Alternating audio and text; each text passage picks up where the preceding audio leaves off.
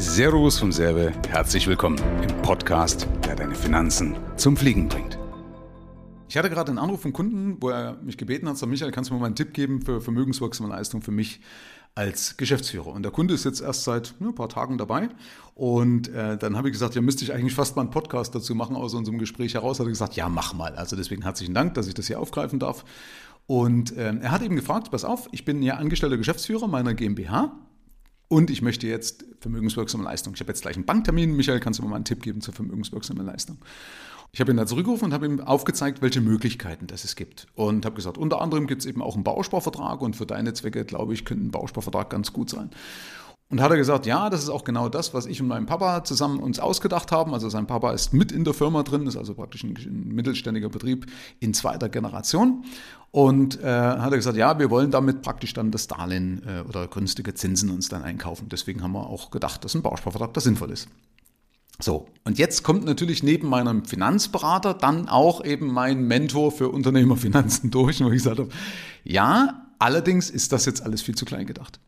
Weil, wenn du einen Bausparvertrag mit den vermögenswirksamen Leistungen ansparst, nimm doch mal 40 Euro monatlich. Das heißt pro Jahr 480 Euro, ne? 12 mal 40 sind 480 Euro pro Jahr. Und wenn du das Ding jetzt bei, sagen wir mal, 10.000 Euro wäre die Mindestbausparsumme, dann brauchst du ja schon über 10 Jahre, damit du die Mindestansparung voll hast. Ja, beim Bausparvertrag musst du circa die Hälfte ansparen, hängt jetzt vom Tarif ab, aber in dem Fall bei der Bank, wo er ist, wäre es die Hälfte. Das heißt, er spart dann 5000 Euro in den zehn Jahren an und bekäme dann 5000 Euro als Darlehen. Ja, das ist praktisch das, wo er dann in zehn Jahren vorgesorgt hat für seinen, äh, für seinen Kredit.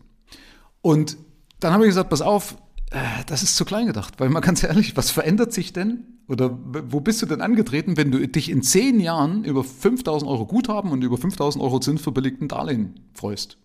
Und was ändert sich dann? Hat er selber schmunzeln müssen, sagte, ja stimmt, es ist wirklich viel zu klein gedacht. Sagt, ja, wenn, wenn müsstest du jetzt meinetwegen einen Hunderttausender abschließen, das als Beispiel ist jetzt bitte keine Empfehlung, aber nur mal, dass man jetzt überlegt vom Rechnen und sagt, und damit das Spaß macht ja in fünf Jahren, müsste der in fünf Jahren vollgespart sein, weil ansonsten rechnet sich das für dich auch nicht, weil die entgehen ja Zinsen. Ja, der Bausparvertrag, den du ansparst, hat ja beschissene Zinsen. Ja, wenn du mal gucken möchtest, gibt es eine extra Podcast-Folge zum Thema Bausparen dazu. Aber die entgehen ja Zinsen, weil der Bausparvertrag bringt nichts. So, und je länger das läuft, umso geringer lohnt sich der Bausparvertrag oder umso weniger lohnt sich der Bausparvertrag für dich. Das heißt, eigentlich wäre es gut, zu den in fünf bis maximal zehn Jahren voll zu kriegen. So, also rechnen wir doch mal in fünf Jahren. Also wenn du jetzt sagst, jetzt habe ich einen Hunderttausender, also 50.000 Euro Guthaben und 50.000 Euro Darlehen. Ja? Also 100.000 Euro Bausparsumme, davon musst du die Hälfte ansparen, sind 50.000 Guthaben und dann hättest du Anrecht auf 50.000 Euro Darlehen.